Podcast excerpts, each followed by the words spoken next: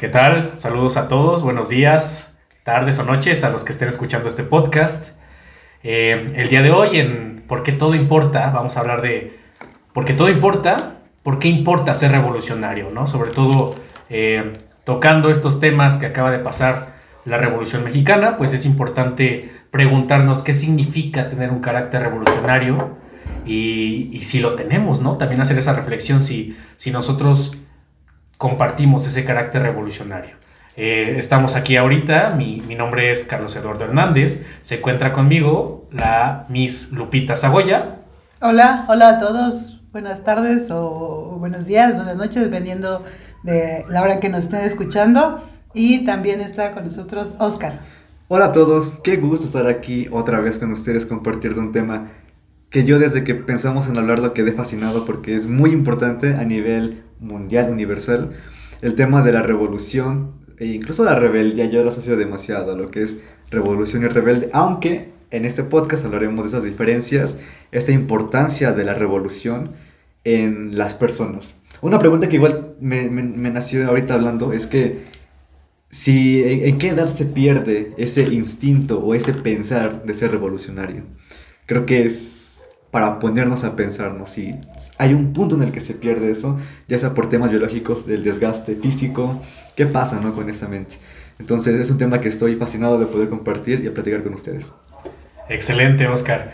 Pues sí, ¿no? Es una gran reflexión el, el tema de preguntarnos eh, en qué momento se pierde o, en qué momento se adopta ese carácter revolucionario, ¿no? Hay incluso una frase que se ha hecho muy popular eh, últimamente con el tema de las redes sociales que dice algo acerca de que ser joven y no tener un carácter revolucionario es una contradicción hasta biológica, ¿no? Y es que es muy cierto. Cuando uno es joven, eh, se asocia, ¿no? Este tema de la rebeldía, este tema de ir en contra de la autoridad, este, esta concepción eh, de ser un poco, pues sí, crítico del entorno que te rodea, a ser, sí, revolucionario, pero pues sí, vamos a ir viendo un poco las diferencias. Estaba eh, a partir de, que se da este tema, de que sale a colación, pues me puse a investigar un poquito acerca de qué significa ser revolucionario y me topé con un psicoanalista muy famoso que se llama Eric Fromm. Él basa sus ideas en Jean-Jacques Lacan, que también es un psicoanalista muy popular, pero Fromm es este, mucho más contemporáneo. Eh, de hecho, se considera uno de los eh, pensadores más influyentes del siglo XX, en donde nos menciona que el ser revolucionario y ser rebelde no necesariamente son sinónimos. Ser rebelde probablemente tenga que ver más con un aspecto de, ir en contra de una autoridad, porque pues tal vez algo te hizo esa autoridad que tú tienes eh, pues coraje. coraje, exactamente, ¿no? O algún tema de ir en contra de esa autoridad. Pero ser revolucionario tiene que ver mucho más con un sentido crítico, con ser un, pensador libre, con, con, no tener miedo ante la autoridad y pensar, ¿no? De manera independiente acerca del entorno que te rodea. No sé qué piense la, la Miss Lupita a partir de esto. Sí, lo que, lo que dices, tienes razón. Eh, por ejemplo, ahorita lo que estabas diciendo de la relación que guardas con la autoridad.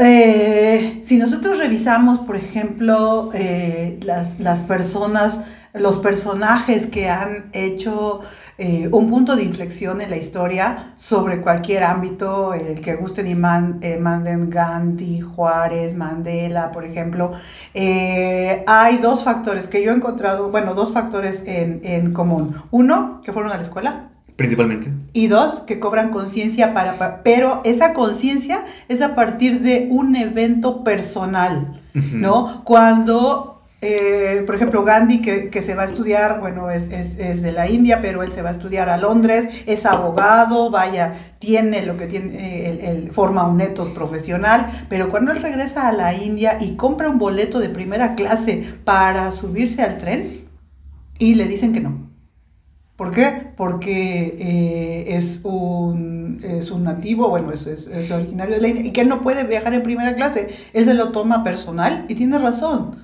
¿Por qué en mi país yo no puedo usar ese, ese tren? ¿No? Entonces, todos tienen alguna, alguna anécdota personal que les toca en lo más profundo. Que los marca. Que los marca. Totalmente. Juárez también. Cuando Juárez, eh, a él llega a sus oídos de una mujer que ella, una mujer muy pobre, que ella acude a la iglesia para decirle que le entierran a su, a su marido, ¿no? Y el sacerdote le contesta, pues pues sálalo y cómetelo, porque si tú no pagas yo no te lo voy a enterrar. Entonces, sí hay una animadversión, sí hay un resquemor personal para poder tomar esa conciencia, ¿no? Que dice, bueno, ¿y por qué? O sea, y bueno, sabemos en lo que deriva, ¿no? Que son las leyes de reforma. ¿no? Y es que es muy, ay, es un, un, poco de conflicto porque creo que a lo largo de la historia encontramos personajes de todo tipo que algunos tienen un, un porqué, en este caso puede ser un porqué educativo, de que fue a la escuela y estudió y el por qué pasa esto y el otro. Pero también hay cosas que, que, marcan que son personales y que pasa, por supuesto, como Hitler, que es un ejemplo también de que no precisamente fue un revolucionario para bien, podríamos decirlo, o sea, dentro de su contexto, dentro de su Alemania, pues fue algo positivo. Sin embargo, vemos que hubo holocaustos, hubo masacre, por un punto personal que a él lo marcó, que lo hizo el decir, bueno, ok, va, yo voy a hacer todo mi, mi, relajo, pero finalmente no sabemos si eso era bueno para el mundo, que desde mi punto de vista pues no era así. Entonces, eh, no siempre hay pensadores que lo hacen para el bien de la sociedad. En el caso de Mandela, por ejemplo, que fue un hombre que sabemos que sufrió de mucho racismo, mucha discriminación, y finalmente logró que su nación se diera a conocer a nivel mundial. Pues hablamos de un contraste también ideológico en donde el, si ser revolucionario es para lo que es moralmente correcto, ¿no? Que es igual muy subjetivo, o sea, no podemos decir que es lo normal. Sí, Sin embargo, eh, pues crea conflictos a los demás. Y no hablamos de que sea solamente a un micro grupo social, sino que es algo macro y algo que, que puede repercutir demasiado a lo que es el futuro de la humanidad, por ejemplo. Claro, eh, es muy interesante retomando los puntos de ambos que me parecen, eh, pues sí, un gran punto de inflexión para, para continuar con esta conversación. primero, eh, eh, Lupita platicaba acerca de cómo eh, el carácter revolucionario tiene que ver con un aspecto de cobrar conciencia, ¿no? Que, que, definitivamente las grandes transformaciones sociales tienen que ver con un punto de, de despertar esa conciencia a partir de situaciones personales que las personas pues van aconteciendo, ¿no? Y definitivamente cuando uno se topa con una situación difícil, con una situación donde la autoridad tal vez va en contra de tu pensamiento, pero cuando tú eres lo suficientemente consciente y libre para ir en contra de ese pensamiento del que estás en contra, pues te vuelves una persona revolucionaria, ¿no? Porque cuando actúas y cuando te vuelves libre de, tal vez esa, esa, cuerda que te amarra, que te ata las manos, pues sí eh, puedes adoptar acciones opuestas hacia ello, ¿no? Y precisamente, eh, retomando un poquito lo que les platicaba al principio de Eric Fromm, él cuando explica en su obra La condición humana, qué significa ser el qué significa una persona con carácter revolucionario. Para desarrollarlo, primero nos dice qué no es una persona con carácter revolucionario, ¿no? Y entonces cuando él habla de qué, qué, es un, qué no es esta persona, él dice que no necesariamente una persona que participa en una revolución tiene carácter revolucionario. ¿Por qué? Porque puede ser que esta persona que participa en esta revolución, pues sea una persona guiada, ¿no? O una persona que, que no cobra conciencia totalmente acerca del entorno. Pero cuando tú eres libre, que él lo menciona, ¿no? Una persona que es crítica es un sinónimo de una persona que tiene carácter revolucionario. El rasgo fundamental del carácter revolucionario para él es ser independiente. Y en este sentido, pues, en el, en el, momento actual en el que estamos viviendo, donde sabemos que todo gira en torno a la economía, pues un sistema capitalista definitivamente te somete y no eres independiente, porque estás, eh, pues sí, eh, dependiendo de tu situación económica, ¿no? Porque el, dinero mide el, valor de la persona, entre comillas, y tomando en cuenta este entorno en el que vivimos, ¿no? No lo comparto, no comparto esa idea, pero pues definitivamente... así es. Exactamente, Hablamos de una realidad de que... Y es, es cierto, ¿no? Por ejemplo, en aquellos tiempos, no, no había televisión, por ejemplo, era, siento yo, no había tanto los medios, pero sí era un poco más fácil despertar tu curiosidad mediante libros y porque no había alguien que te sometiera tal cual. Hoy en día tenemos los medios de la que salió la televisión, pues miden a la gente, te manipulan, lo que pasa con las redes sociales, el sistema, por supuesto, es como eh, yo puedo decir, yo no quiero un trabajo en el cual eh, tenga que hacer lo que alguien me pide. Finalmente tengo que hacerlo porque si no voy a morir de hambre tienes que servir siempre a una persona. Si tú pones un negocio independiente, debes trabajar para tus clientes, por ejemplo. Entonces, como tal, siempre trabajas para alguien. El mismo sistema te orilla a evitar revolucionarte. Y desde mi punto de vista es por eso que hoy en día como que ya no ha habido tantos conflictos de ese tipo. Y cuando los intenta ver, al menos en México, sabemos lo que hace el gobierno, que es casualmente se desaparece quienes intentan levantar la voz, por ejemplo, que es un tema independiente aparte. Bueno, van de la mano. En sentido de ofensa, ¿no? Que Sí. la voz. Sí, yo creo que, bueno, yo considero que son, sí, igual, regreso a los dos factores.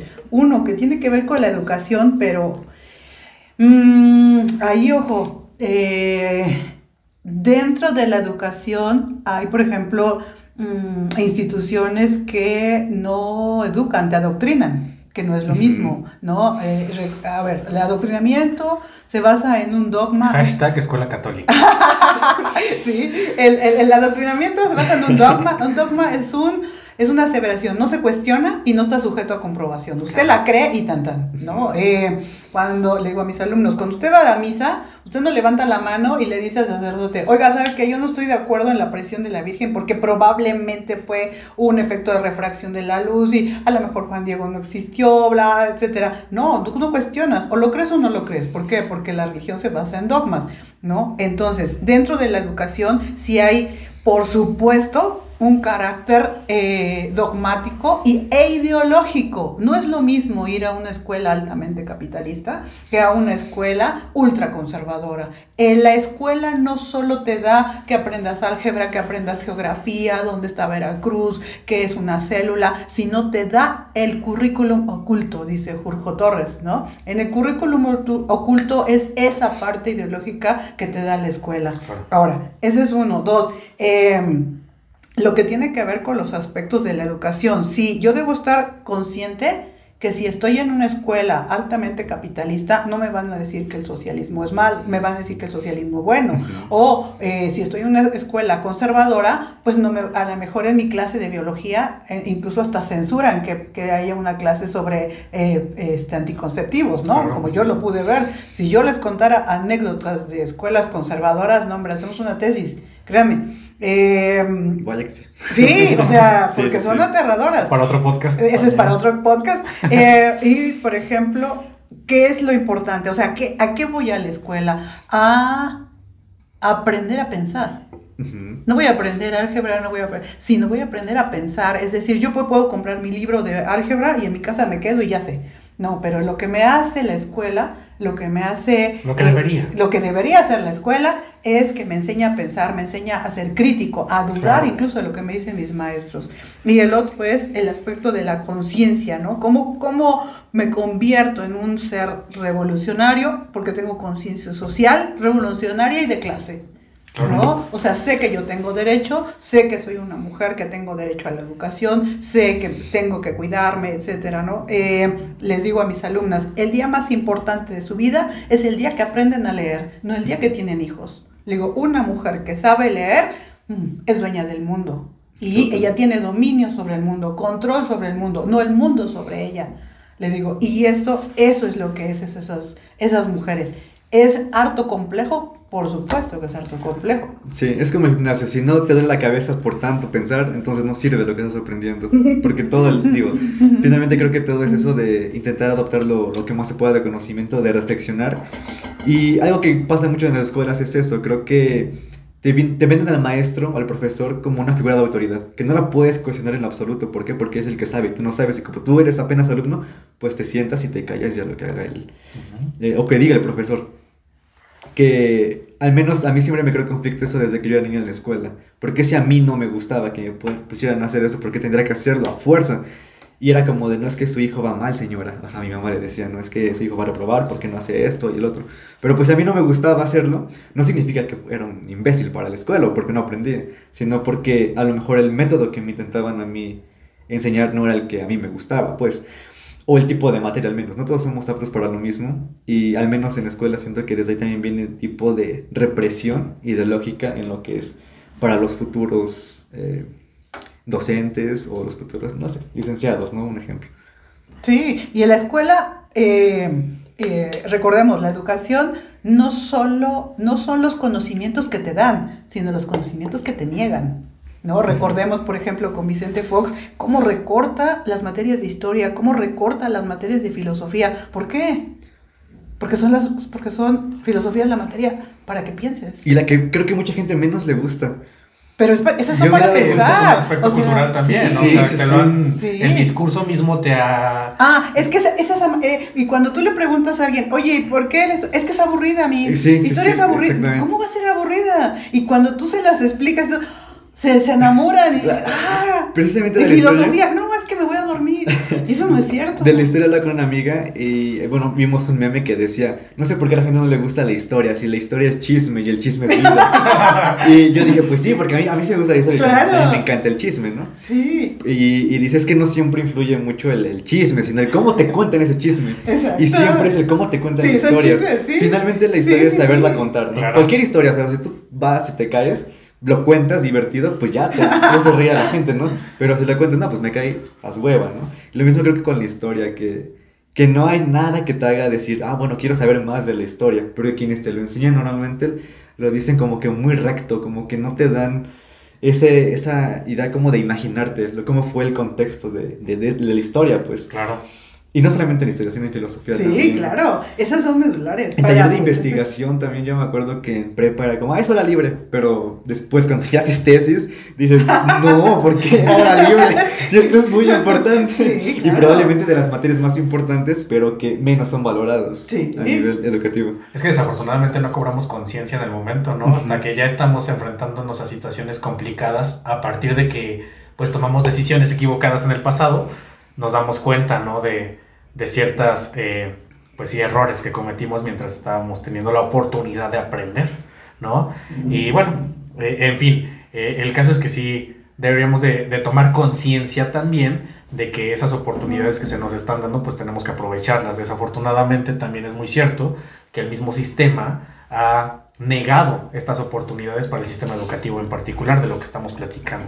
A mí me gustaría, eh, regresando un poquito más directamente al tema de, del carácter revolucionario, platicar con ustedes una, una cita de Eric Fromm precisamente, eh, considerando lo que usted me, me platicaba, Miss, eh, acerca de cómo la escuela debería devolverte una persona libre e independiente y de cómo las mujeres cuando aprenden a leer se pueden comer el mundo, ¿no? Y son libres. Entonces, eh, este autor precisamente nos habla de cómo eh, el rasgo fundamental del carácter revolucionario es ser libre y ser independiente. Bueno, Y la plena libertad y la plena independencia existen solo cuando el individuo sabe pensar bueno. y sabe decidir por sí mismo. Eso es lo más complejo. Eso es lo más complejo. ¿Cómo desarrollo en los niños y en las niñas el pensamiento crítico? Uno es, el pensamiento crítico no es una habilidad, es una disposición.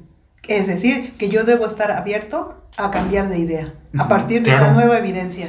Ese es el pensamiento crítico. Eso es uno, dos, que se me, que se me se presente una evidencia nueva Claro. y otro, eh, que yo pueda tener una referencia, una referencia principalmente científica, objetiva, clara, que me, que me avale esa evidencia.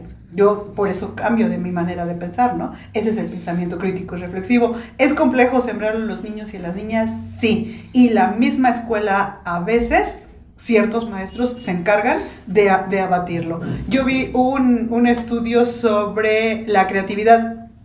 La creatividad, para el desarrollo de la creatividad son dos factores, la libertad y el pensamiento divergente. Igual, lo que tú dices, ¿no? O sea, va siempre la, la parte de la libertad, ¿no? El pensamiento divergente es que yo piense de manera diferente, ¿no? Entonces hicieron análisis sobre un clip, Ok. ¿no? Y a los niños muy chiquitos, les, la pregunta fue, a partir de un clip, ¿qué usos le darías a un clip? Entre más pequeño eras, los números de eh, eh, funciones del clip eran más altos. Ujú. Y entre más grande eras, eran menores. Es decir, y ya se, se incrementaba cuando tú entrabas a la escuela.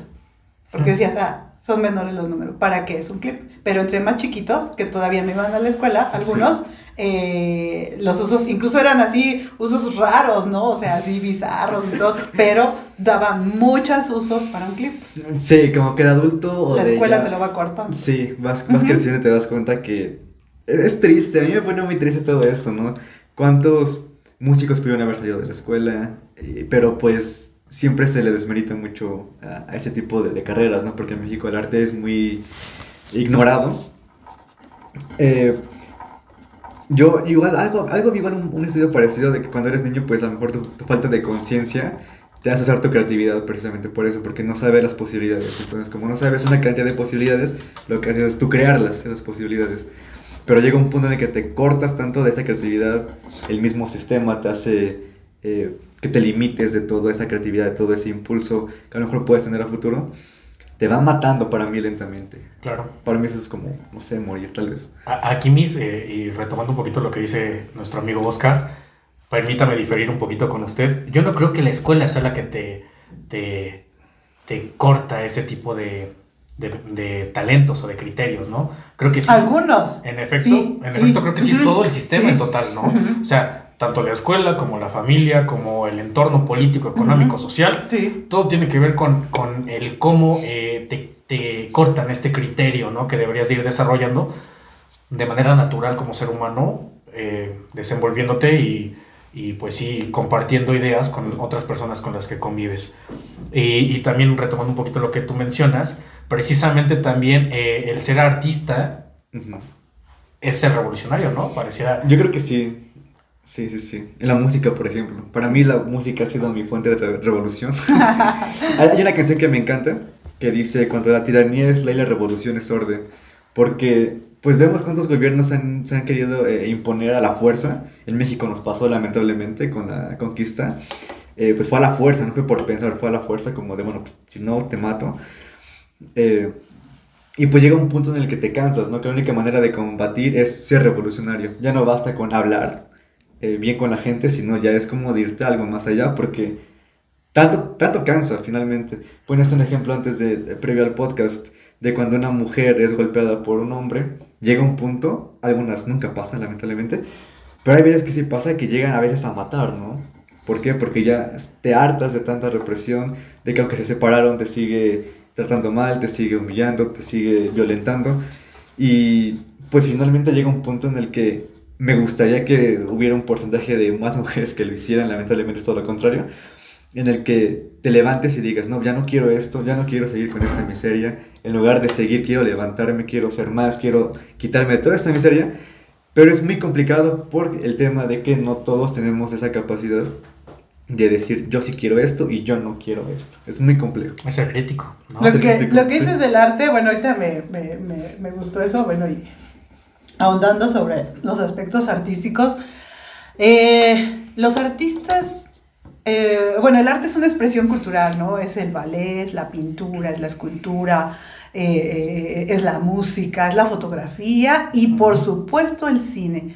Eh, sí, los artistas, por ejemplo, los pintores, no sé, eh, ven el mundo de manera muy diferente, ¿no? O sea, bueno, yo conocí uno muy cercano, por cierto, que ven el mundo muy diferente, muy, muy diferente. Sí son disruptivos, sí son rebeldes, y cómo a lo largo de varios episodios históricos, esa esa forma de, ese castigo que hace el autoritarismo que mencionas de Eric Fromm, ese autoritarismo es, el castigo es que tú no te puedes expresar. Acuérdense, por ejemplo, cuando después de eh, la dictadura de, eh, de, Franco en España, ves que después de la Guerra Civil Española, del 36 al 39, luego viene la dictadura de Franco, entonces es una dictadura totalmente conservadora, la iglesia, Dios, la patria, y aquí no se habla nada que no, se, que no pase por las manos de, de, de, la, de la tiranía, de la dictadura, del autoritarismo. Cuando termine esa dictadura, y le digo a, a, a mis alumnos de comunicación, me van a ver todas las películas españolas después de que termina Franco. ¿No? Sí. Jamón Jamón de Vigas Luna, que tú dices, bueno, pero Miss no es una película así como de para que gane un premio. No, pero es la expresión. Claro. O sea, sí. son películas eróticas, uh -huh. como es Jamón Jamón, eh, Belle Époque, eh, de Trueba, este, las películas todas de Almodóvar, todas son así muy eróticas. ¿Por qué? Porque los españoles estaban reprimidos, ¿no? No se puede, no se puede hacer este tipo de cine Y cuando termina lo de Franco, ¡pum! Pues ya, y la rebeldía. Recuerden, a mayor represión, Mayor mayor, rebeldía. rebeldía. Entonces Sí, ahora sí, yo voy a totalmente. hacer la película que yo quiera y ves a un Javier Bardem hermoso, con el torso desnudo, y a una Penélope Cruz con una faldita, pero así de este tamañito, este, hermo- muy bella, Total, sí. sí, este, saliendo en una película toda cachonda, como es jamón jamón, ¿no? Y dices, no es una película para el premio, y no era la intención del director Era- ganar sí, un premio, sino más bien expresar toda esa represión eh, artística en el cine por... eh, Cuando el arte se reprime ya no es arte, ¿no? Porque Claro. el arte debería de expresar totalmente Sí. eh, el entorno social a partir de, de lo bello, ¿no? De, de, de- de aquello que consideramos una metáfora, de aquello que tiene una expresión distinta para ver la realidad, ¿no? Y entonces cuando se reprime, pues ya lo está expresando, Sí. como debería de hacerlo. Aquí, eh, eh, precisamente, ¿no? Retomando un poquito que los artistas son considerados revolucionarios, entonces la revolución, como decía Fromm, es una oda al amor por la vida. Bueno. ¿no? La revolución significa estar enamorado de la vida y por eso considero que la rebeldía y la revolución no son sinónimos, al contrario, son eh, eh, pues sí, conceptos que, que son totalmente diferentes y que desafortunadamente a veces confundimos. Cuando nosotros nos dicen que, que una persona revolucionaria, que es una persona revolucionaria, pues la primera imagen que se nos viene a la mente pues es un zapata con su sombrerote y aquí con su eh, cinturón y su, su hebillota, su pistola, su rifle y todo, ¿no? Sin embargo, eso, eso no necesariamente es ser revolucionario. Mm. No digo que él no lo sea, pero sí me estoy expresando acerca de que este estereotipo de ser revolucionario, pues no existe, ¿no? Una persona revolucionaria tiene que ver mucho más con una defensa de, de alguna causa justa, a partir de ser crítico, a partir de, de tener este razo- razonamiento humano, ¿no? O sea, eh, eh, Fromm dice que una persona revolucionaria es una persona despierta, con criterio ante las situaciones que lesionan la dignidad humana. Eh, me, me acuerdo ahorita, tomando ese ejemplo y, la y hablando de cine, de aquella película que me imagino que creo que todos la conocemos, no sé si la hayan visto, 120 días en Sodoma, creo que se llama la Ah, película. Igual el, el director pues fue asesinado después de esa película porque toca temas muy delicados. Es este. No es Aldo Ponti, es este. No, no, no recuerdo el nombre exactamente. eh, Pasolini, creo, ¿no? Ajá, es- Ajá, sí, sí, sí. Es. Pasolini. Sí, Ujú. después de, de todo lo que evidenció en su Y es muy fuerte. Que es completamente fuerte. No, hombre, o más sea, por el tema religioso, más Sí, bien. es muy fuerte esa Porque, película. digo, Y por el Italia contexto, está, ¿no? está Roma, entonces, Sí. ¿cómo hablar mal de Podríamos hacer un podcast no? después de, De esa película. de películas así, de- Sí, de- sí, ¿no? totalmente. ¿no? No, sí, sí. Entonces, para, para mí la película es fuerte, sí, pero sí te abre un panorama de lo que hay detrás de, ¿no? Porque, y bueno, por todo lo que se dice de igual de, de la iglesia y demás cosas, ¿no? Que sabemos que no todo es bien, bien amañado. Pero sí está unado, o sea, ahorita retomando las cuestiones artísticas, por ejemplo, el cine, eh, a, a la- a las cuestiones revolucionarias, este, eh, y no solo el cine, por ejemplo, la música, o sea, acuérdense de Víctor Jara, a. Víctor Jara lo, detienen y le cortan los dedos, Sí, o sea, es el castigo más terrible para un hombre que toca la guitarra, ¿no? O sea, cortar los dedos a Pablo Neruda que eh, lo detienen y supuestamente el argumento que da el gobierno de Pinochet es que muere de cirrosis o no es cierto, ¿no? O sea, lo matan al señor, Sí, sí, ¿no? sí. O sea, ese es, ese es tu castigo, ¿no? Pero bueno, eh, yo considero que al final de cuentas a cualquier persona que, que piense distinto a como la hegemonía eh, considere que sea adecuado o el entorno o la... Sí, sí. ah, llamémosle como sea, ¿no? El falocentrismo en el caso de Frida Kahlo, ¿no? Que ella con sus obras, que es lo que decían después de... Y que incluso hasta ahorita sigue permeando esa idea de que ella era lesbiana, de que ella es fea, de que ella... etcétera, ¿no? O sea, criticando a la persona en lugar de su arte. Que su arte es bellísima si lo, si lo tomamos en el aspecto de que expresa, ¿no? Expresa una ideología totalmente eh, Sí. metafórica. Puedes, Se atreve, puedes se criticar atreve. las ideas, puedes criticar su Sí. trabajo, puedes criticar su arte, puedes criticar un artículo académico, pero no puedes criticar a la persona. Y es que ¿no? ella era una persona tan revolucionaria como lo han sido muchos y al final lo que hace eh, la autoridad es sobajarte y rebajarte de la manera más eh, cruel, de la manera más baja que se pueda, con tal de desprestigiarte a ti como artista o como revolucionario en términos generales, ¿no? Yo creo que el punto es ese que caemos a veces en, o mucha gente ataca más por el físico, más por lo obvio, que es, pues sí, el físico, ¿no? Que por realmente el cómo piensa una persona. Porque sí, hay mucha gente que critica a Frida, y no solamente a ella, muchos eh, artistas, Jerry Rivera, por ejemplo, eh, les critican por su físico, por ciertas etapas de la vida, ¿no? Y pero para sí críticos. Sí, sí. pero sí era feo. Sí, o sea, sí, sí. Sí, hay cosas que no se pueden negar, pero ya lo sabía, ¿para qué decírselo? Yo creo que tengo un espejo en casa, o en ese entonces, entonces como para qué decir cosas que son evidentes, ¿no? En el tema de... Como, dice Juan Gabriel, lo que se ve no se pregunta. Sí, pero eso no quita el talento que puede tener una persona. Ah, claro, sí. Pero somos gente que es. Freddie Mercury era feo, por ejemplo. Ay, no, no era feo. Para mí sí. Yo, Para mí es que la belleza es subjetiva. Nos estamos diciendo. Pero se. podríamos hacer otro podcast sobre la belleza. Voilà. Sí, sí. Y son dos factores, objetivo y subjetivo, ¿no? Sí, sí. O sea... Pero qué talentazo tienen esas personas. Ah, sí. Es que después de que logras un netos. Ya no te importa. Ya no, ya no importa. Exacto, ¿no? O sea, ¿por qué, ¿por qué se les pide a los, a los estudiantes que expongan bien, peinados y con cierto atuendo porque no todavía no tienen un etos. Una vez que alcanzas tu etos, alcanzas otra vez la palabra libertad. O sea, puedes ir a exponer en pijama si quieres y la gente te va a ir a escuchar, pero ya no importa. O sea, cuando ves memes de eh, Mark Zuckerberg, de Steve Jobs y que dicen, ah, mira cómo se viste y cómo te vistes tú, etcétera. Sí, pero él tiene un etos. Sí, o sea, él creó Facebook. Sí, y cuesta trabajo. Ese etos es, una construcción, es una construcción que, lleva mucho tiempo y que empieza con una eh, eh, consagración, ¿no? Que son eh, tu título, ¿no? Universitario, etc. Sí, quién es, ya es el que puedes enseñar, que puedes transmitir, no tanto tu, tu apariencia. Eso finalmente se acaba algún día y con o sin ropa puedes tener la misma ideología.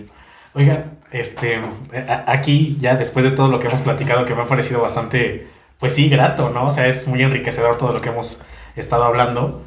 Me gustaría preguntarles, ¿conocen a alguien que tenga un carácter revolucionario en su vida cotidiana?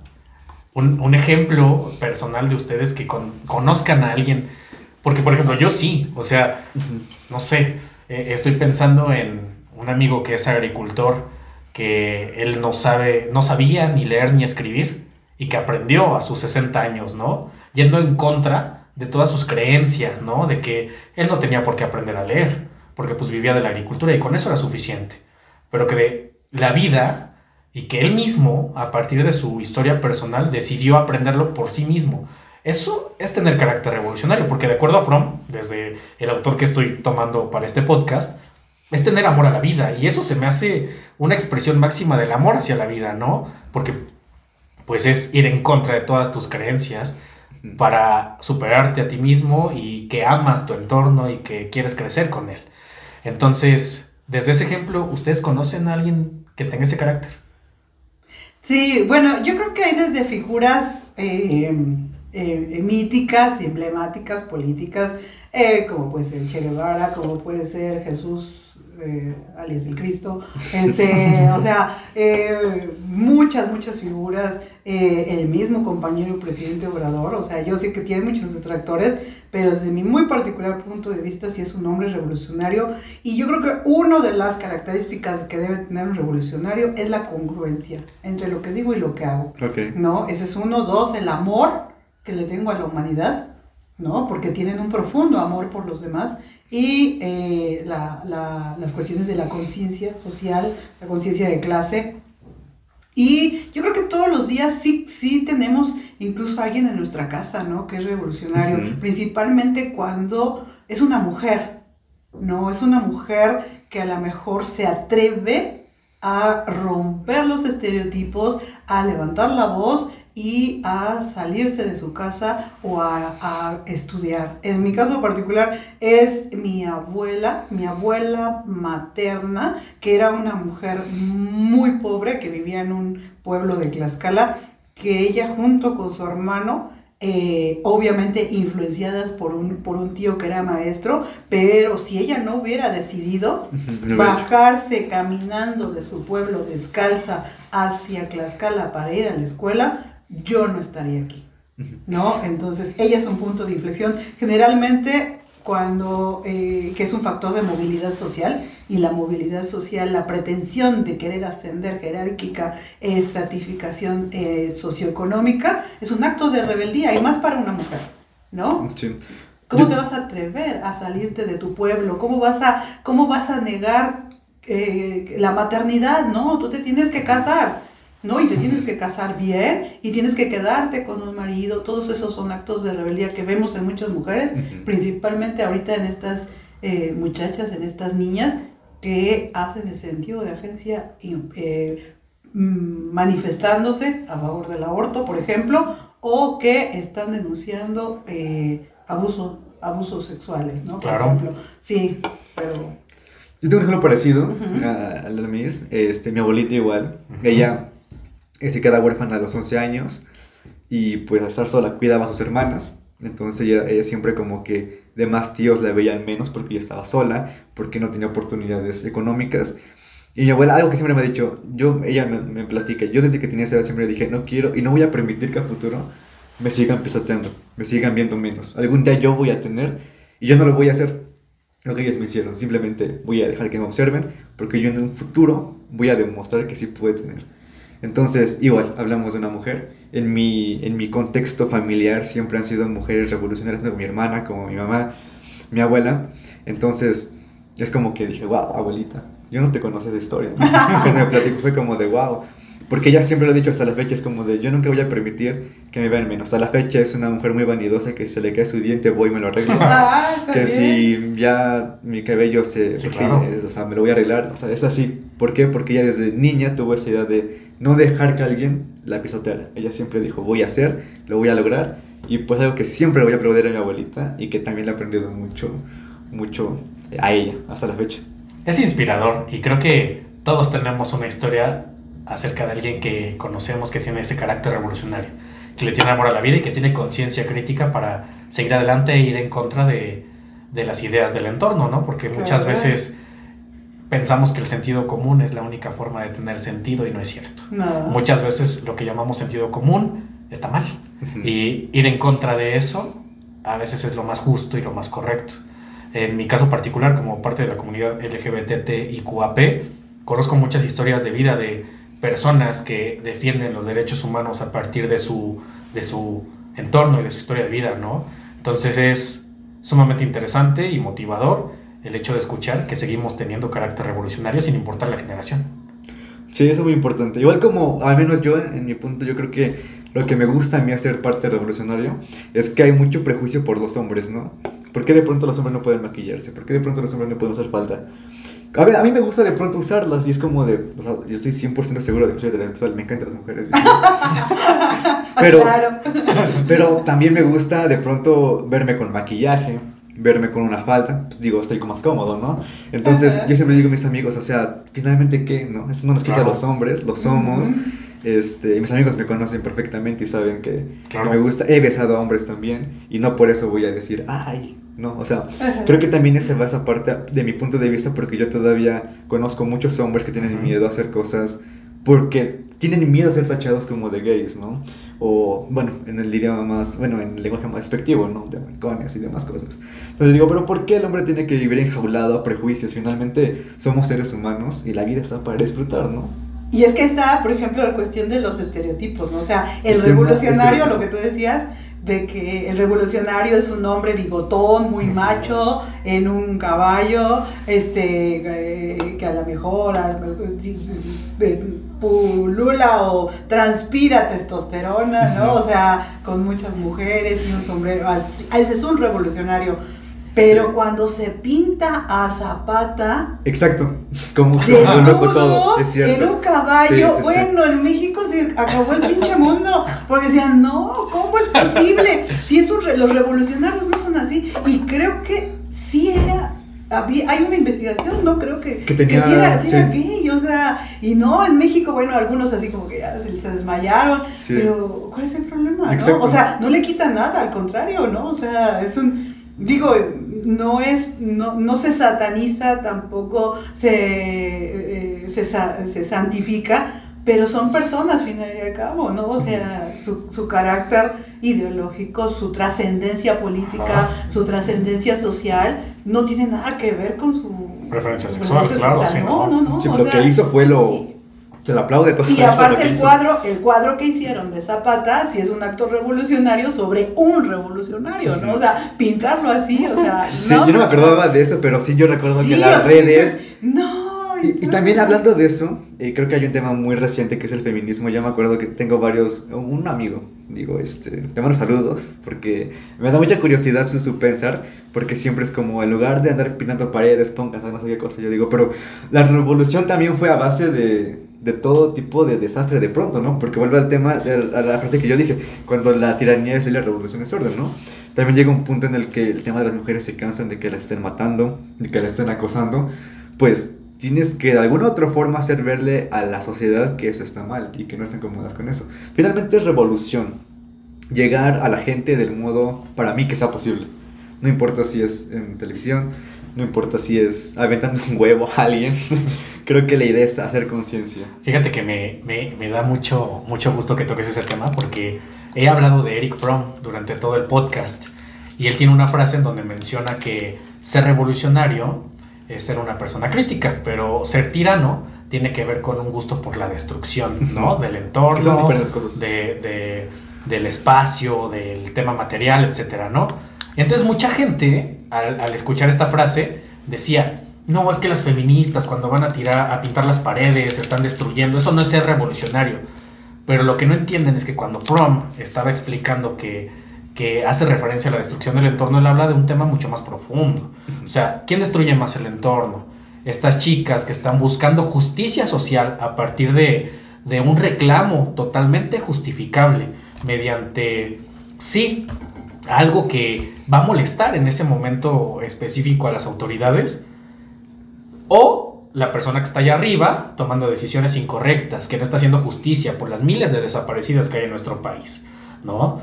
Entonces, realmente eh, tener un carácter revolucionario tiene que ver mucho más con ser justo. Y creo que eh, eh, el movimiento feminista es una revolución completa. ¿Y por qué es una revolución? Porque busca una causa sumamente justa, sumamente humana y que es algo crítico. O sea, imagínate que ni siquiera pensando en, ay, es que, es que eso también se me hace muy burdo, ¿no? Es que yo la defiendo porque tengo una hermana, tengo una sobrina, una mamá. No, claro que no. Hay que defenderlo porque somos humanos. Claro. Porque Exacto, ese- Creo que para mí ese es el punto más Sí, importante. claro. Porque somos humanos, no importa tu color de piel, no importa tu orientación sexual, no importa qué eres o qué no eres. Simplemente porque existimos, somos seres humanos. Tenemos que tener el mismo derecho, las mismas oportunidades. Bueno, eso ya es y debatible. el mismo amor a la vida.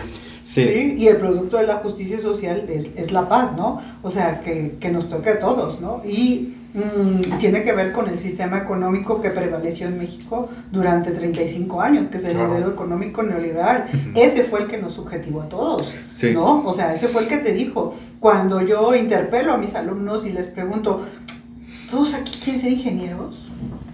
¿Neta? Que nadie quiere estudiar filosofía, nadie quiere ser poeta, nadie quiere estudiar ballet, nadie quiere ser filósofo, Es que eso nadie quiere ser comer. letras. Exacto. A mí me pasó. Sí, es lo que Ah. Es que en tu casa te dijeron, si tú estudias historia, si tú estudias historia del arte, te vas a morir de hambre. Entonces tú no, tú no estás decidiendo. Claro. El que Sí, está decidiendo es un modelo económico que te dijo qué es lo que tenías que estudiar para que no te mueras de hambre. No importa lo que tú pienses, porque tú no estás decidiendo. ¿Y cuál es más grave aún? En los, estos, este modelo económico se basa, eh, bueno, tiene muchas, muchas aristas, muchos factores, pero uno tiene que ver con el discurso. Es un discurso de poder, es un discurso hegemónico. Cuando tú haces tuyo este discurso, el poder ha dejado huella en ti. Sí. ¿Sabe qué me, me pone muy triste? Que ese discurso ahora esté tomando como estandarte la inclusión, ¿no? Que, que haya un discurso vacío hacia la inclusión, hacia yo quiero ganarme un puesto político a partir de es que yo te voy a tomar en cuenta a ti, eh, persona que tiene discapacidad, persona LGBT, mujer, eh, ¿no? Y el discurso va en torno a eso, pero es un discurso vacío, porque es un discurso con interés. No es un discurso que realmente sea un discurso revolucionario No. a favor del humanismo. No. Es Es algo que- perverso, es porque, perverso. porque solo lo que busco es mi interés personal Claro. y es hipócrita, porque eso es Totalmente. hipócrita. Y eso es peor. Sí, claro. Eh, Lo vemos creo que eso a nivel de industria, del cine, de la música, por ejemplo. eh, Disney, por ejemplo, a mí se me hace una franquicia, un monopolio ya actualmente, que sí está lindo, ¿no? De pronto ir a verlo, pero hablamos que para mí hay algo perverso detrás de, porque te incluye personajes que a veces ni al caso, eh, te, te da como tipo de producto que tú quieres ver, no necesariamente bueno, no necesariamente reflexivo sino algo que te hace daño para mí, desde un punto de vista. Es una franquicia muy grande, que tú vas al cine, todo lo que ves es Marvel, es su producto de Disney, y finalmente creo que son películas, son series, son programas que no te hacen darte cuenta que lo que estás viendo no es lo que necesitarías tal vez, o que lo que deberías ver, por ejemplo. Bueno, ahí también discreparía un poquito, porque creo que pues al final nada del humano nos es ajeno, ¿no? Y también de repente es necesario tener ciertos eh, placeres sí, es lindo mundanos, ¿no? Sí, claro. Superfluos, banales. Sí. sí, ¿no? O sea, está padre también salirse Es como terapia. ¿no? Sí. No, no puedes ser revolucionario todo el tiempo. Pero pero no sé, a, mí es que tal vez las defiendo porque me encantan las películas de Marvel, pero... A mí también, a mí también. A mí no. A mí, a mí, me encantan los superhéroes desde niño, pero también es como que a veces digo, ay, esto... Oye, pero también hacen porque, con un porque son, revolucionario... son connotaciones ideológicas. O sea, el Capitán América es un capitán es un capitán pro yankee, imperialista, con los colores yankees. bueno, por nada, bueno, me gusta. Pero, Hulk era un militar. Sí, y luego. No, que se transformó. Pues, sí, era, un científico, era un científico. Pero era militar. sí. Que era Bruce. Y que no puede controlar sus emociones, ¿no? Bueno, pero bueno, en fin. Eh, eh, pero al final también nacen con un carácter revolucionario, ¿no? O sea, porque en, en, en pero ciertos. Está enfermo. En ciertos, en ciertos, en ciertos superhéroes, ¿no? Y yo soy fan de La Mujer Maravilla. La mujer siendo. Que también la mujer puede tener los superpoderes. Ah, parte sí. O el Pantera Negra, ¿no? Que cuando existe el, el superomi, ¿no? Diría Nietzsche el, super negro, eso era concebible en aquellos tiempos. Más bien, por ejemplo, el hombre araña se me hacía más revolucionario que todos. O sea... A mí también, se me hace más, incluso Batman también, creo. Pero Batman era... Es rico, Batman. los ricos no pueden ser revolucionarios. o sea, tenía toda la vida, ¿no? Menos sus padres. Sí. ¿No? Sí, sí, sí, aparte. Tenía un trastorno. Pero él buscaba ser como que. Revolucionario, el guasón. Pues ¿Quién sabe? O sea, ese sí, o sea, sí, porque, ay, yo lloré con el guasón. No, no lo sé, me da conflicto el guasón. Sí. Pero, sí, pero es, un mártir. Es un mártir. O sea, los mártires pueden ser revolucionarios. Los mártires, es que, no, o los revolucionarios se vuelven mártires, pero los vuelven mártires la sociedad. Según yo. O sea, Che Guevara, o sea, yo, bueno, sí, a, mí no me faltan mis veladoras, pero sí, o sea, para tener su. Oiga, Miss, es que aquí tengo, híjole, es que esto, espero no ser ofensivo, pero eh, nos dice From, igual y está mal, no digo, es un autor X, ¿no? Eh, todos basamos nuestras ideas en alguien, y ahorita le estoy basando mucho en From, pero él decía, un fanático no puede ser revolucionario. Yo pienso igual. Sí, yo pienso igual. Sí, sí, Yo a veces veo este, a gente que es muy fan de tal artista, Justin Bieber, de Madonna, de Bad Bunny y yo, desde, no te metas, yo desde ese punto, yo desde ese punto digo, alguien que defiende tal cosa a muerte pierde total credibilidad y total sentido. Para mí, si alguien es completamente fan de Victoria, por ejemplo, y no de otro tipo de cerveza, es como de... Es que cuando eres fan, no eres crítico. Exacto. Porque no estás viendo los defectos y las virtudes. Por eso creo que se refiere a eso, ¿no? Que, que un fan no, no es revolucionario. Y un revolucionario tiene que ser crítico. Sí. Es como yo cuando... A, mí me gusta mucho el fútbol, por ejemplo, y me, encanta verlo. Y me, y me, dicen así como, ay, pues llevo otras cosas. Y yo, me gusta, pero no soy fan al 100%. Disfruto ver cualquier partido de fútbol, sea inglés, sea mexicano, sea de un partido de aquí de la vuelta. Me gusta verlo. No me considero yo tampoco fan a alguien. Cuando estaba más, como tenía mis 15 años, ya mi banda favorita es tal, ¿no? Mi grupo favorito es... Pero ya cuando quieres dices, pero ¿por qué si también tiene defectos, no? Si también ha hecho cosas que no me han gustado. Sí, claro. Y, pues y para mí, exactamente, y para mí ese es el punto de, de que igual concuerdo de que una persona que es súper fan en algo así, pero fan, fan, fan, sí como que pierde para mí credibilidad. Es como, lo que tú me digas, lo tomaré en cuenta, pero no más allá Pues yo creo que no, no, no es lo mismo fan que fanatismo. Bueno, para mí, o sea, eh, eh, el fan tiene connotaciones de, de, que esto admira, eres un admirador, ¿no? Y la admiración, pues no sé, te enamoras de quien admiras. Probablemente. ¿No? Probablemente. Bueno, yo sí. O sea, un dejo para que te puedas enamorar incluso de alguien, tiene que ver que hay un dejo de admiración, ¿no? Sí, totalmente. Y, y su, su, rebeldía es mm, su capacidad de, de, de, ver el mundo y de ser libre, ¿no? A mí, por ejemplo, Axel Rose, vocalista de Guns N'. Roses, yo desde que, que tengo memoria lo admiro, hasta mí me hice su tatuaje. A ver. Appetite for Destruction, Oh, que es de su primer álbum de la banda. Me encanta el álbum, o sea, de- de- Ujú. desde que inicia que termina me encanta. Y para mí se me hace un personaje cuando estaba, cuando estaba, no sé, en mis 14, en mis 15, como, ay, quién sé bueno. Ajá. Digo, él es blanquito y yo soy moreno. y él está guapo, digo, pero pues también... Está como cuija todo. pero también había cosas que yo decía, ¿por qué hice estas cosas, no? Y ya empiezas a pensar de, no, pues no, no lo quiero seguir porque hizo cosas que digo, no, yo nunca haría eso, ¿no? Porque también una persona machista, sexista, pero hay esa admiración. Finalmente, como ella ha sido, a mí, por ejemplo, me gusta mucho el rock precisamente por eso, porque creo que en la época en la que no podías tocar ciertos temas, a muchos eh, que se dedicaban a ese género les valía y hacían lo Ujú. que querían. Pink Floyd, eh, Jimi Hendrix, eh, Guns N' Roses, son un Ujú. sinfín de artistas que para mí se me hacían Pues admirables. puede ser la premisa, ¿no? Dime a quién admiras y te diré quién eres. O sea, eh, pero yo creo que también es una necesidad, ¿no? Sí, como, Bueno, como hablamos, ¿no? es un gustito, ¿no? Que Sí, te das tienes una necesidad de admirar a alguien. ¿no? Así como necesitas un mentor que te acompañe, necesitas también alguien a quien admirar y, y- y- y en quien vertir tus, eh, no sé, tus proyecciones, ¿no? O sea, que dices, ah, yo quiero ser como él, o yo quiero ser como ella, o lo admiro, pero mm, cuando tú...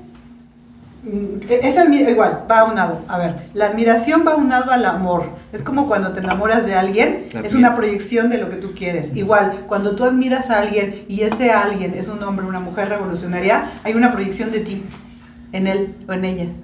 ¿no? Es como sí. cuando también así te Changos, enamoras. entonces no soy revolucionario porque me he enamorado de pura gente que es muy, muy sumisa.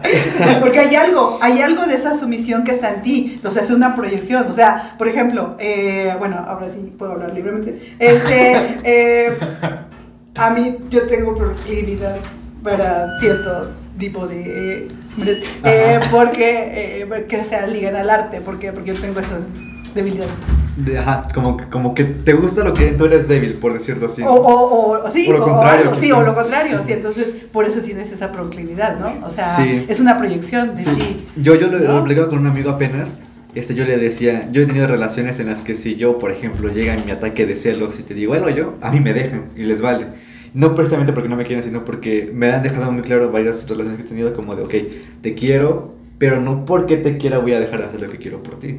Y finalmente eso, Y eso como, es lo correcto, como ¿no? que en el fondo lo admiro y digo, porque yo no podría hacerlo. Ahí vamos a la contraparte, ¿no? De que si tú me dices a mí no lo hagas, yo no lo voy a hacer porque soy bien cursivo, romántico a la antigua. Sí. Pero entiendo y tienes razón, o sea, eso es lo que debería ser lo correcto. Y probablemente yo eh, atraigo ese tipo de, de mujeres porque yo quisiera a algún punto actuar de esa manera. Es finalmente. Sí, o a lo que tú le das, a lo que tú le das valor, a lo exacto. que la valía, ¿no? O, Sí. o, eh, que no, que no estamos hablando de, de una cuestión de matrimonio, de eso, eso es otra cosa, Sí, sí, sí. sino co- que, qué tipo de personas te atraen. Si te atraen ciertas personas rebeldes, o sea, algo hay en ti, uno, del, puede ser de lo que careces o de lo que proyectas o algo, por eso te gustan ese tipo de personas. En- en el tiempo actual. ¿no? O sea, ¿por qué las personas se enamoran, entre comillas, Sí. o admiran a un Che Guevara, a un Jesucristo, a un, a- admiran Diego a, a- Rivera. a un Diego, a una Frida Kahlo, a una, a un Andrés Manuel López Obrador, porque tienen así ese dejo de, de, de revolución que a lo mejor yo no me siento capaz de llevarlo a cabo por mí, entonces yo lo proyecto en el otro, ¿no? Sí, y sí pasa muy seguido. Es, según yo, normal. No sé si estoy bien, pero sí, como que lo que tenemos cerca de nuestro círculo social influye mucho de quiénes somos, siempre. Pero hay que Claro, tener cuidado, ¿no? claro. Porque de repente Siempre. la línea es delgada. La línea de la admiración al fanatismo es muy delgada. Sí, sí, sí, Sí, sí. Entonces hay que tener cuidado con eso y ser crítico siempre. No, no por el hecho de estar a favor de cierta ideología vamos a dejar de ver los defectos que conlleva ese Igual, pues de- es como el amor, ¿no? O sea, igual, es, es, es, un, es, una, es una forma de, de amor o, o- o es una base para el amor, ¿no? Tú te enamoras de quien admiras. Hay un dejo de admiración, puede ser por su belleza, por su intelecto, Pero por, su, obsesión, por su dinero, por su forma de tratarte en la cama, por su forma de lo que sea. Pero si hay un dejo de admiración, Sí, claro. si no hay un dejo de admiración, entonces no te enamoras. El amor en su completud, con las cuatro, con los cuatro pilares fundamentales del amor que son el dinero, el sexo, Sí. el intelecto, ajá, y eh, No se- acuerdo. sexo, sexo, dinero Sexo, dinero, amor e intelecto. Bueno, Yo con las sí. primeras dos ya estoy feliz. Y es que es lo que platicamos, ¿no? De repente Sí. que la mayor parte de la población no cuenta con ninguno de esos. No, pero cuando Que se está cuenta, grave. Cuando se cuenta con los cuatro, eso se me hace revolucionario. 15. Ya Sí. otra vez vi un comentario de una, una chica que decía, como diría mi abuelita, uno para el gasto y el otro para el gusto. y me dio risa porque dije, ¿por qué tener a dos personas, no? Que te Felices los cuatro, ¿no? Ajá, casi, casi. Y yo digo, wow, ¿no? Es curioso cómo... En teoría nos casamos para encontrar ese tipo de cuatro situaciones, ¿no? Que son claves. es, ese es otro. ¿Cuál? Esa es otra razón. O sea, el, el, el que tú te enamores de una persona no son los mismos factores por el cual te casas. Es otra cosa. ¿El amor nos hace casar? Porque esas son estratégicas. No lo sé, yo sí me casaría por amor. El amor no se vive. no, bueno, aparte, aparte de amor, tiene que esas haber... son estratégicas. tiene que haber- es otra cosa. tiene que haber dinero y tiene que haber- A ver, ¿por qué a las mujeres les gustan los hombres rebeldes? Ah, bueno, sí, eso sí, eso sí. Porque ese también es un, es un cuestionamiento, ¿no? O sea, incluso ves, ¿no? Los, los, los, los memes y de que está con su cabello largo y su moto y, y por qué las mujeres tienen proclividad por ese Sí. tipo de hombres, ¿no? O sea, y dices, bueno, pero a ver, o sea, tiene como un 600% de patanería, pero bueno, no, o sea... no, no solo las a mujeres, ver, ¿no? O sea, Sí, también creo que los hombres nos fijamos en una mujer que sea. Pero, como- pero, Ah. de ahí a que te cases con una así, es otra cosa. Ah, sí, sí, sí. Esa es otra Sí, cosa. sí, sí. Pero sí, sí puedes tener esa, esa, eh, Ese ese gusto. toque de seducción, sí. ya nos Sí. estamos proyectando demasiado, pero sí, es, sí, es- sí es muy cierto, ¿no? Regresamos al punto, ok. Este, no sé cómo vayamos de tiempo, Oscar. eh, Vamos bien, vamos bien. Sí, súper bien. Vamos 40, 56 minutos. Ya. Todavía otros No, 20. Nos podemos aquí cada tres días. ¿verdad? Sí, va, hasta que terminen, no hay problema. Sí. Como ustedes me digan, para que sigamos platicando acerca Sí, sí. del Usted, carácter usted. Sí, sí, claro, claro, claro. Va. Estamos aquí toda la noche. Pues, eh, retomando este punto que platicábamos, ¿no? Para mí el amor en su completud, en los momentos actuales donde vivimos un amor efímero, un amor que decía Bauman es líquido, Líquido. ¿no? Que es pasajero. Por eso la, el auge, ¿no? De tantas plataformas como Tinder, como Grindr, como Facebook Parejas, como eh, Bumble, ¿no? O sea, donde las personas buscan eh, una relación efímera, una relación de sexo y ya. Eh, que no está mal. yo- no está mal, para nada está mal. Depende Pero- de tus necesidades. Sí, claro, ¿no? Bueno, totalmente. ¿Para qué lo quieres, no? Sí. O sea, Pero sí. donde ya no se busca compromiso ni nada, pareciera ser que el amor con compromiso es revolucionario. No sé qué piensan. O no lo es. Mm, Es que yo, yo siempre pongo esa analogía de que ahora el punto de que quienes deciden son las mujeres. O sea, estamos en el punto exacto de que ellas deciden. Ah, yo creo que ahora ellas son las que ¿Deciden qué? Deciden el tema de que, por ejemplo, antes, bueno, por lo que mis abuelos me decían, era como que yo tenía tantas mujeres así, ¿no? Era como que su idea. Pero ahora las chicas deciden con quién quieren tener algo pasajero o algo bien. Y para mí está bien. De hecho, para mí está mejor, ¿no? Porque es diferente que... O sea, siempre es bueno expresar lo que quieres nada más con una persona. O sea, contigo nada más quiero tener una noche. Está bien, quieres bien, si no tampoco. No, pasa nada, ¿no? Si me quieres una relación y estoy con tiempo, pues también accedo a... Si no estoy disponible, pues siento después, ¿no? Entonces, para mí, yo creo que en ese punto de que ahora las chicas están en, en- en su punto máximo para mí de oportunidades laborales. Bueno, un tanto debatible, ¿no? Eso todavía. Al menos en un país tercermundista, que hay gran variedad, ¿no? Pero para mí, yo creo que, que ahora ellas son las que mandan, para mí. Bueno, no apenas, sino ya hace como unos, no sé, tal vez 10 años. Yo creo que ahora son ellas las que tienen el, la última palabra, por decirlo así. Para mí, para mí. Igual y porque mi contexto es de, de, de mucho, muchas mujeres. Creo que me equivoqué. De- o sea, ahorita lo que dije fue que el amor eh, con compromiso es el amor revolucionario. Y no es cierto. El amor que siempre ha sido amor revolucionario es el amor crítico. Ok. ¿no? Y el amor crítico tiene muchas y muy distintas formas. Puede ser un amor monógamo, poli- polígamo, ¿no? Puede ser eh, un amor de hombre a mujer, hombre a hombre, mujer a mujer. A lo que voy es a que, reflexionando un poquito con lo que acabas de decir, eh, no, no siento que sea la mujer la que tenga el- el- el- la última palabra dentro de una relación de pareja. Hay muchas y muy distintas formas de diversidad en una relación, pero lo que es revolucionario en una relación es que sea una relación crítica, pensante, sapiente, que se haya tomado a partir de un juicio eh, pensado, no sé. Yo creo que el amor revolucionario, bueno, una, una vez le, le, preguntan al Che Guevara en la entrevista y le dicen qué características tiene un revolucionario y le dice un amor profundo por la humanidad. ¿Principalmente? Sí. sí. Y dije, ah, bueno, así que tenía la lágrima aquí. Bueno, pero yo creo que eh, eh, retomando la cuestión de la, de la pareja y lo que dices, eh, Carlos, es el amor revolucionario para mí es cuando mm, te cansas de hacer lo correcto. O sea, es decir, yo estoy donde quiero estar y cómo quiero estar y quién quiero ser, ¿no? cansar de hacer lo correcto entre comillas, ¿no? O sea, eh, es decir, cuando yo rompo con todo lo que me ha dicho mi abuela, mi madre, todo lo que yo veo en las redes, todo lo que me dijeron en mi escuela, etcétera, etcétera, lo que yo concibo, lo que me dice que tiene que la ver con el tema de ser crítico y pensante. Sí, siempre, ese, ese es el amor revolucionario. Cuando yo me canso de hacer lo correcto, cuando yo digo no quiero, así no me gusta, así no me toques, no quiero contigo, eh, me voy o eh, yo voy a trabajar, yo no voy a tener hijos, o sí voy a tener hijos. O sea, eso es cuando yo decido, cuando yo, yo no, no, no hago lo que me están diciendo o lo que mm, interioricé de niña, esos discursos, sino cuando yo decido hacer lo que yo quiero hacer. Incluso cuestiones cuando dice alguno de, de, los, de los, uno de mis alumnos que me dijo, es que es algo egoísta, le dije, sí, ¿cuál es el problema? Para, mí, yo, para mí está bien.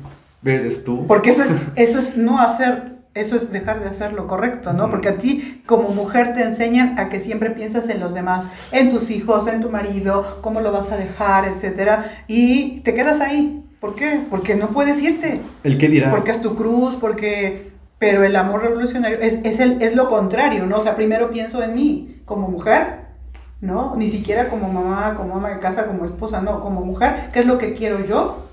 Y me canso de hacer lo correcto y me voy. Incluso como hombre, lo que decía hace un momento de que todavía hay ese tipo de estereotipos de que tú no puedes maquillarte, tú no puedes hacer esto, tú no puedes actuar de esa manera, no te puede gustar esto porque eres hombre, ¿no?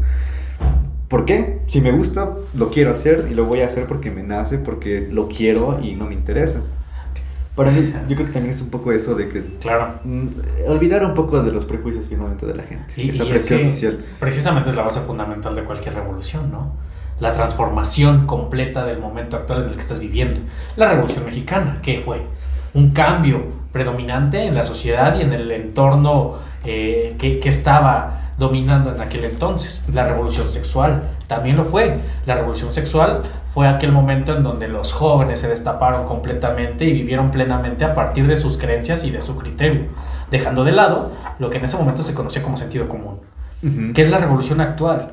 La revolución eh, a partir de, de, cómo los jóvenes están cambiando este sentido mismo que, que la vida capitalista ha ido eh, dominando, ¿no? O sea, los movimientos feministas, los movimientos de, minorías, el hecho de que haya mujeres en la Cámara de, senadores, de diputados, ¿no? O sea, eh, eh, es, es una transformación total hacia la sociedad en la que vivimos anteriormente y cómo lo tomamos con criterio, ¿no? Cómo lo tomamos a partir de ser unas personas pensantes, de ser independientes, de, ir a favor de los derechos humanos, de darnos cuenta de que eh, tal vez lo que considerábamos que era sentido común anteriormente no necesariamente esté bien.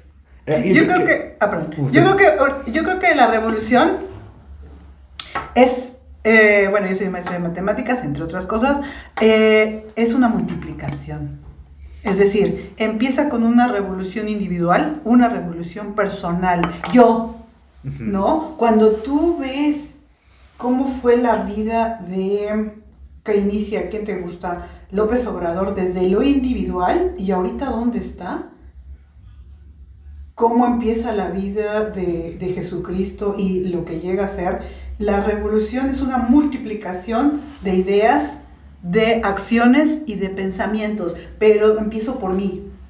Empiezo, son, son, son multiplicación de revoluciones individuales, de revoluciones personales. Si yo soy una mujer revolucionaria individualmente que se niega a hacer lo correcto, yo te lo voy a compartir a ti a otra mujer y le voy a decir, ¿sabes qué? No tienes por qué esperarte, no tienes por qué someterte, no tienes por qué ser dominada, etcétera, etcétera. Y esa mujer se lo va a decir a otra y a otra y a otra y se convierte en una... Influenciar, ¿no? Sí, se convierte en una multiplicación de, revolucionarias, de, de mujeres revolucionarias individualistas. yo creo que igual, individuales, yo creo que por eso este podcast está, ¿no? Para intentar ser un poco revolucionarios. Si tú lo multiplicas, tú ves movimientos que empezó a partir de uno y se multiplicó exponencialmente puede ser, ¿no? Y así se va, se va, se va, se va y se convierte en tantas y tantas niñas que a lo mejor a veces no lo ves. Mi abuela mm, ya no nos vio propiamente el día de hoy, ¿no? A mí, a mi hija y a lo mejor yo no, a lo mejor yo no alcanzo a ver a mi nieta, ¿no? Esa, ese cambio de, de idea si yo hubiera educado a mi hija de una manera distinta, sumisa, conformista, abnegada, etcétera, quizás no lo vea, pero yo, esas, esa niña que viene después, esas niñas que vienen después, que ya es, esa es una forma de trascender. ¿Qué es la idea, no? Como que romper esos esquemas, esos patrones, ser diferentes, intentar aportar algo, intentar ser revolucionarios. Creo que desde nuestro privilegio lo vemos como que esa es la idea Desafortunadamente. Sí, también es un punto, sí. Eh, desafortunadamente no todos tienen la oportunidad de tener o desarrollar ese tipo de conciencia revolucionaria. Y pues al final, eh, parte de nuestra, nuestro compromiso y nuestra obligación como personas que han desarrollado esa conciencia es impulsarla, ¿no? Y, y, más usted, Miss, que, que, tiene el compromiso como profesora, pues es, es un compromiso doble, ¿no? Claro, sí, y una vez le, bueno, le, preguntaba una vez a un amigo que tengo que él este, igual es este matemático de clase en la UNAM y le pregunto, yo bro, así ya entre compas, una cerveza como ahorita. ¿Tú has intentado alguna vez como hacer cambiar a la gente? Porque me gusta cómo piensa. Y me dijo, sí y no. digo, ¿por qué? Dice, no, sí, al principio cuando inicié dando clases era como de, sí, quiero que cambien, pero después te das cuenta que llega mucho, mucha gente que ya tiene un estatus, que ya no le importa la escuela, es como, ya sé que voy a heredar tal cosa son los que más le echan hueva a la escuela. Y él me decía, yo al principio sí lo intentaba y mi compromiso era ese, pero te das cuenta que en una escuela de esa índole, y no solamente esa, tenemos el TEC de Monterrey, por ejemplo, que ya no es tanto como que les importe el nivel académico, es más como por compromiso, ¿no? Y él me decía, eso me agobia a mí mentalmente, y volvemos a lo mismo, hablar por sí mismo. Si ellos no quieren aprender, pues ya es muy su bronca, ¿no? Yo voy a hacer mi chamba y si yo gano va a ser por mí, y si ellos no quieren, pues ya también es su bronca. Claro. Entonces, pues hay veces que la gente no se deja tampoco ayudar quizá. O sea, puedes intentarlo, pero siento que sí es muy complicado, mucho estrés, mucha cuestión de desgaste emocional, desgaste mental, que digo, la vida es corta, ¿no? Bueno, yo a veces lo veo así como que sí me gustaría a mí de pronto eh, dar clases gratis, por ejemplo, pero luego digo, ay no, mi vida. Cuando me muera, ¿qué? Dije, no, no, no, no, O sea, en parte sí me gustaría, pero igual y por la edad que tengo todavía, ¿no? Es como que todavía pienso en...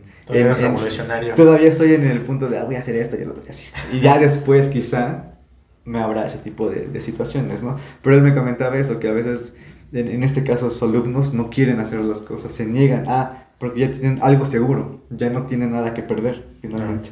También como que el tipo de contexto va variando porque, sí, porque principalmente a la escuela no solo te da los saberes, como decíamos, ¿no? Sí, te da muchísimo más, como son el capital social, ¿no? O sea, quiénes son tus amigos, quiénes son tus compañeros, quién es tu pareja, ¿no? Es el capital social. El currículum oculto.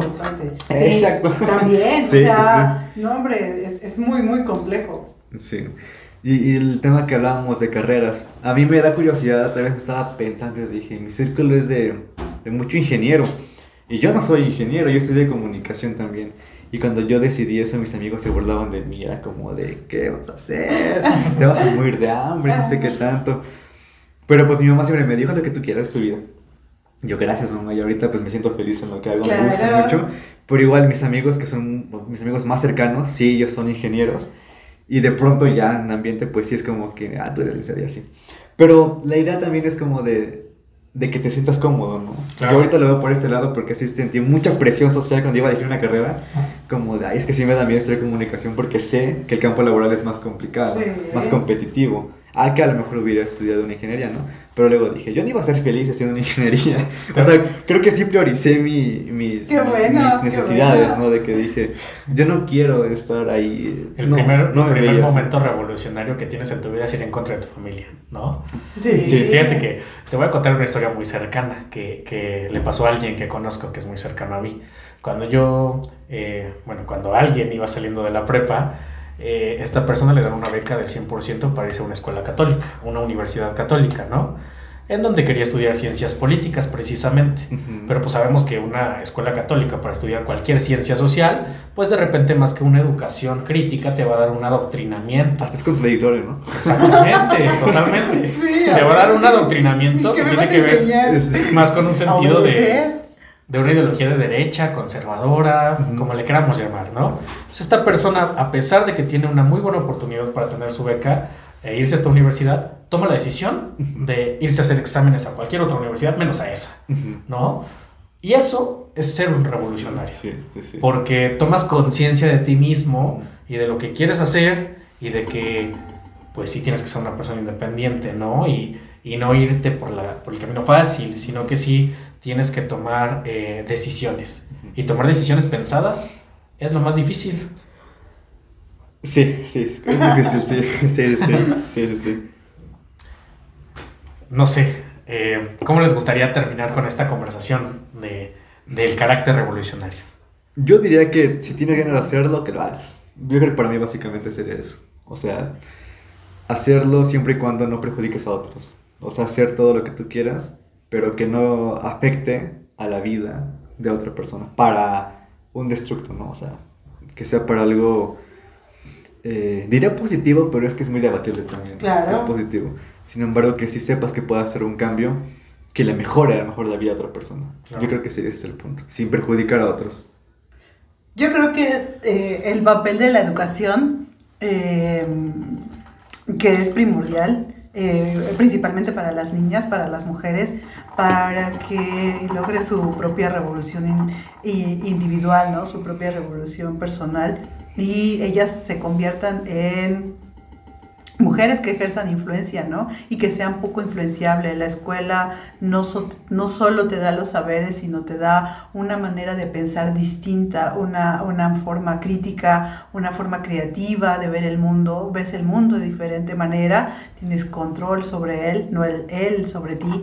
Y eh, ese es un factor. Otro sería la conciencia, la conciencia social, la conciencia revolucionaria, la conciencia de clase eh, y todo lo que es inherente a eso, como son las habilidades, ¿no? La observación, es decir, cuando yo veo una niña que está pidiendo limosna en una colonia eh, de aquí atrás, ¿no? De, de antorcha campesina, mm, yo lo que pienso es, niña, vete la escuela, ¿no? O sea, no, no se resuelve dándoles limosna, ¿no? Sino se resuelve con, con educación, ¿no? Entonces, eh, y hacer que otras, otras niñas, otras mujeres, hablando del carácter irrestricto femenino, eh, también cobren esa conciencia ¿no? de liberación y que consideren que un factor para poder hacer lo que tú quieres es dinero en la bolsa, ¿no? O sea, una libertad económica. Dinero ver el perro. Sí,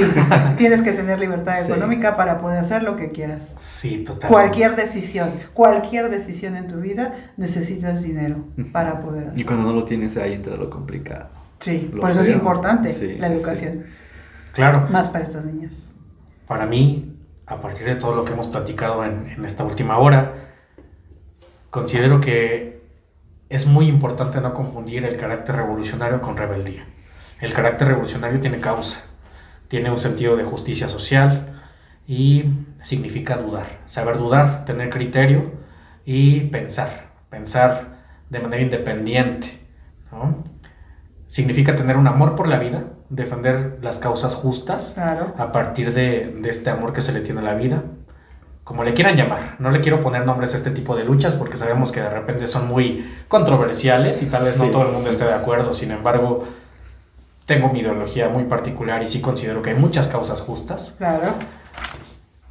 muchas causas humanas, ¿no? El hecho de, de ir en contra del sentido común al que muchas veces le llamamos no necesariamente está mal. Eh, siempre y cuando veamos que hay algo que esté mejorando la situación de vida de las personas, creo que eso significa ser revolucionario. Y pues importa ser revolucionario porque, porque todo importa. Claro, muy Porque bien. todo importa. Porque todo importa. Sí, y los esperamos en el próximo podcast para empezar ya con la Navidad. Sí, sí, sí, sí. Gracias por escucharnos. Nos, ve- nos escuchamos. Qué redundante eso no es. Para el próximo podcast y también para empezar el año, que ya estamos a nada. Nada. Así que gracias por escucharnos. Adiós. Gracias, bye. Bye bye.